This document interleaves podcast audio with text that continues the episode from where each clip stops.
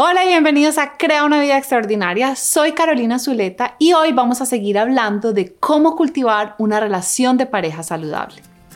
¡Acción!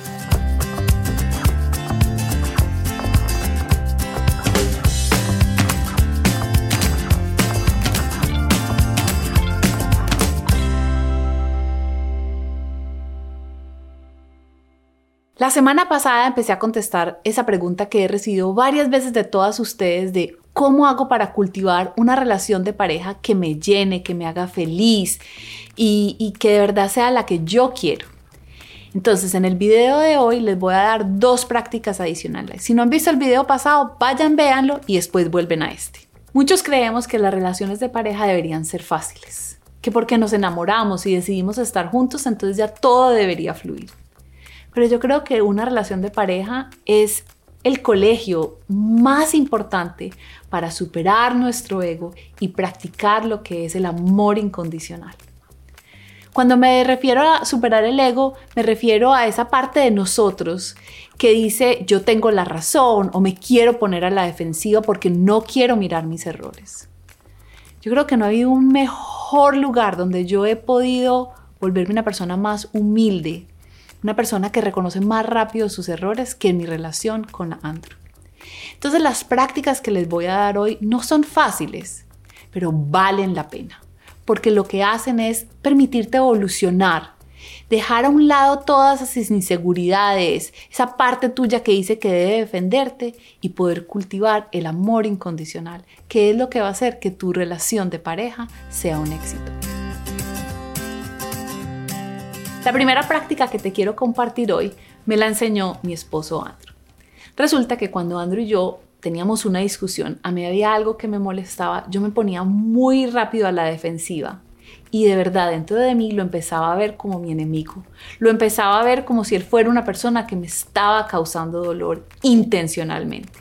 Una vez Andrew me dijo, Caro, te puedes poner brava conmigo todas las veces que quieras. Eso está bien, pero te puedo pedir un favor.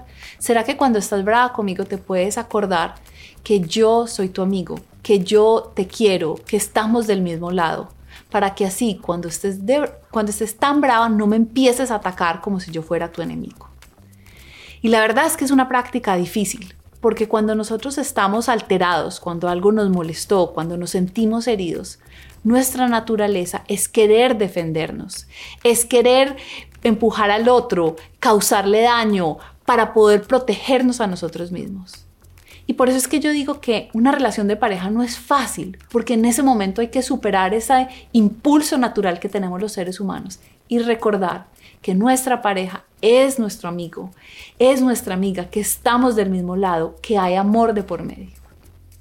Quiero hacer una pequeña aclaración. Esto no estoy hablando de una relación donde haya abuso emocional, físico o sexual. Esto lo estoy diciendo es para la mayoría de parejas que saben que se aman, que hay una buena relación, pero como todos los seres humanos, en algún momento nos ponemos a la defensiva. Así que esta práctica consiste en que te acuerdes que tu pareja es tu amigo, que están del mismo lado y que no lo veas como un enemigo en el momento de una discusión. La segunda práctica es algo que es medio nuevo en mi vida, digamos que lo he estado practicando hace un año y la verdad es que me encanta. Y la oí de una coach eh, que yo sigo y que me gusta mucho su trabajo. Ella estaba diciendo que estaba en un evento con muchas personas, con muchas de sus clientes, cuando su esposo la sacó a bailar. Y bailaron y se miraron enamorados y disfrutaron el baile. Y después salieron todas sus clientes a decirle, ella se llama Corinne, Corinne, pero ¿Cómo haces tú para estar tan enamorada de tu esposo después de tantos años? Es que la manera en la que ustedes se miran, o sea, ¿ustedes cómo lograron eso?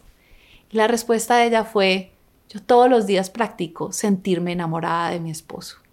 Pensar los pensamientos que me generan esa emoción de enamoramiento. Muchas veces en este canal les he explicado una y otra vez que todo lo que nosotros sentimos viene de lo que nosotros pensamos. Y yo me di cuenta que yo también me quiero sentir enamorada de Andrew, que quiero admirarlo, que quiero sentirme orgullosa de él, que quiero verlo y sentirme súper atraída a él. Y como sé que los pensamientos son los que generan esas emociones, empecé a practicar esos pensamientos.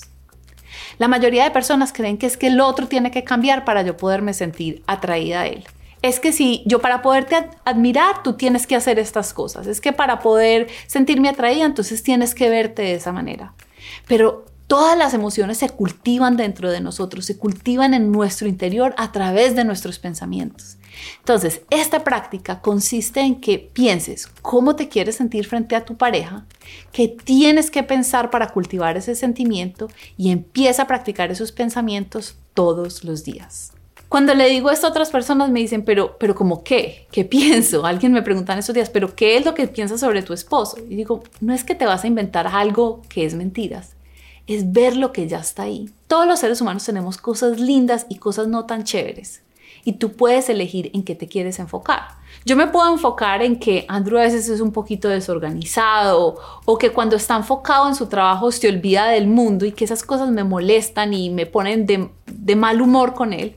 O me puedo enfocar de cómo me parece físicamente atractivo, cómo me hace reír, cómo siempre me escucha, cómo siempre somos capaces de solucionar nuestros conflictos, cómo es un papá increíble. Entonces no estoy diciendo que te inventes pensamientos, sino que mires a tu pareja y veas las cosas que sí te gusten y elijas pasar más tiempo pensando esas cosas buenas sobre tu pareja que el tiempo que estás pasando pensando en lo que no te gusta.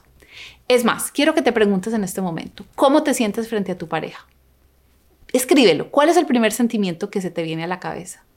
Y, te des cuenta que ese sentimiento lo has venido cultivando a través de unos pensamientos. Entonces escribe cuáles son esos pensamientos que tienes que te hacen sentir ese sentimiento. Y mira si te gustan o no. Y si no te gustan, busca en tu pareja cosas que sí te gusten, practica pensarlas y cultiva el sentimiento que quieres tener por ella. Nuestra relación de pareja es una parte tan importante de nuestra vida. Nos puede llenar la vida o nos puede causar tanto dolor. Y además es la escuela más increíble para evolucionar como seres humanos. Así que hoy quiero invitarte a que vuelvas y veas estos dos videos, tomes todas estas prácticas y las empieces a aplicar. Y me encantaría saber de ti. ¿Cuál de estas prácticas vas a empezar a aplicar? ¿Y cuál es el resultado que quieres generar con tu pareja? Te quiero invitar muy especialmente a la comunidad de mujeres extraordinarias, porque yo sé que lo que yo comparto en esos videos suena simple, intelectualmente sé que me entiendes, pero a veces no es tan fácil eh, aplicarlo. Por eso es que cada jueves hago una llamada para todas las mujeres de la comunidad donde les ayudo uno a uno a aplicar todas estas herramientas en su vida. Lo único que tienes que hacer es ir a mi página web www.carolinazuleta.com, suscribirte a mi comunidad y nosotros te enviaremos toda la información para que participes en la próxima llamada. Y recuerda, tienes solo una vida y es esta. ¿Qué vas a hacer con ella?